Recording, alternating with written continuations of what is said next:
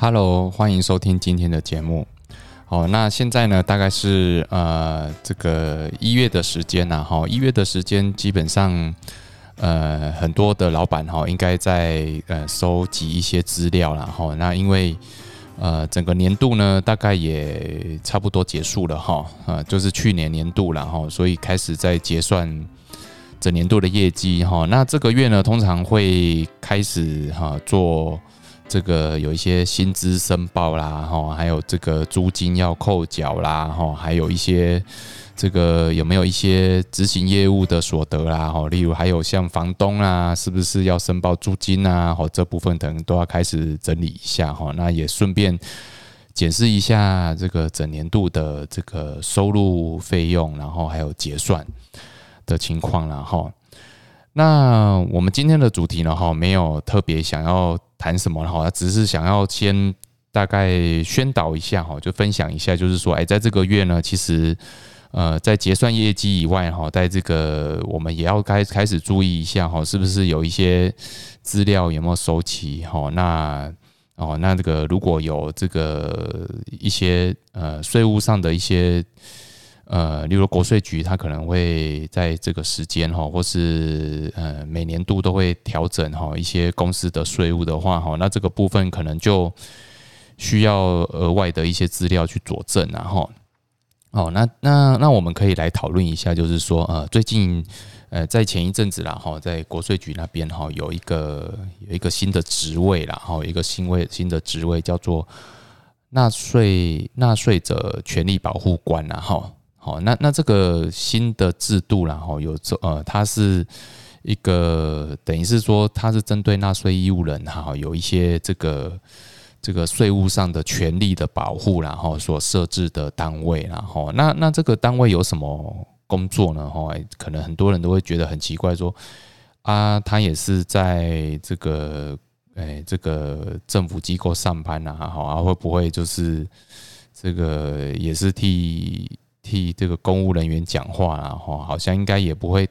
对我们有什么影响，哈。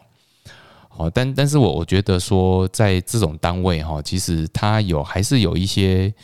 呃，就是出力的空间呐，哈，出力的空间哈。那那我们今天先用一个这个新闻的这个报道了哈，这个好，这个案件发生在中那个中区国税局了哈，他他是处理一个遗产税的申报案哈。哦，那这个申报案哦，蛮特别的，就是说他，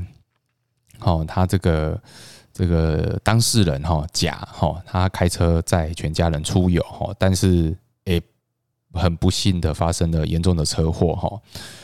那这过程里面，就他他母亲就过世了，然后他他本人哈，他本人甲这个也伤重，他瘫痪了。OK，那这个。呃，当然啦，这个呃家里人母亲过世就必须要申报遗产税了哈。那但是他在列报他的这个，因为他本身也瘫痪了哈，他所以他是属于这个身心障碍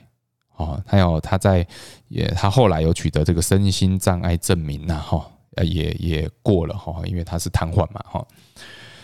但是这个过程里面有一个很吊诡的地方，就是说，因为他是在母亲过世后的八个月才取得的，哈，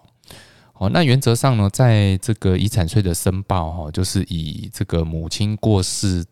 的当下，哈，当下就是指车祸当天的状况，才能是作为这个这个遗产税申报的依据啦，哈。那这个这个这个案子呢，就是说，哎，我。我我其实是在当下哦，这个甲他是在当下，他应该就是瘫痪了，只是说他这个瘫痪的这个身心障碍证明是八个月后才拿到的，所以呢，这个时候就就这个消费者纳保官呐，哈，纳纳税者消权利保护官就纳保官就出手了哈，OK，他他就是由代理人哈，这个。这个当事人可能没办法申请，然后那个当呃，所以他借借由这个协助，然后在在医院哈申请这个医师诊断证明书的时候哈，确认当当事人的身心障碍是该场车祸所造成的，哦，所以把这个证明哈跟他的车祸当时发生的状况做一个连接，然后，所以呢，这个案子就是说，这个用可以认定这个遗产税的身心障碍扣除额。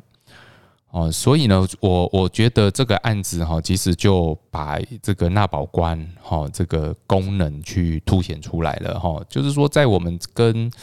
不论是个人或是跟这个企业，或是公司老板或是企业，如果你在跟国税局协谈的过程里面，呃，这沟通的过程里面，你发现有一些你觉得是应该要去争取的地方，哦，那你是就就可以。哦，透过这个机制哈，透过纳保官是不是协介入哈，介入协助可以取得一个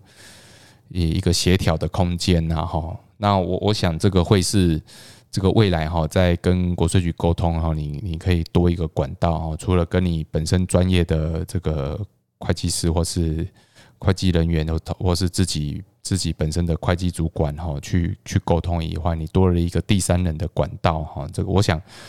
在这样子的新闻出来之后啊，大家可能就会更清楚这个纳保官的功能，以及这个以及这个它的作用，还有它可以协助你的方向是什么。OK，那这个资讯呢，就呃就分享给大家哈。那也希望大家可以给我一些回馈。好，那我们今天的分享就到这里喽。OK，拜拜。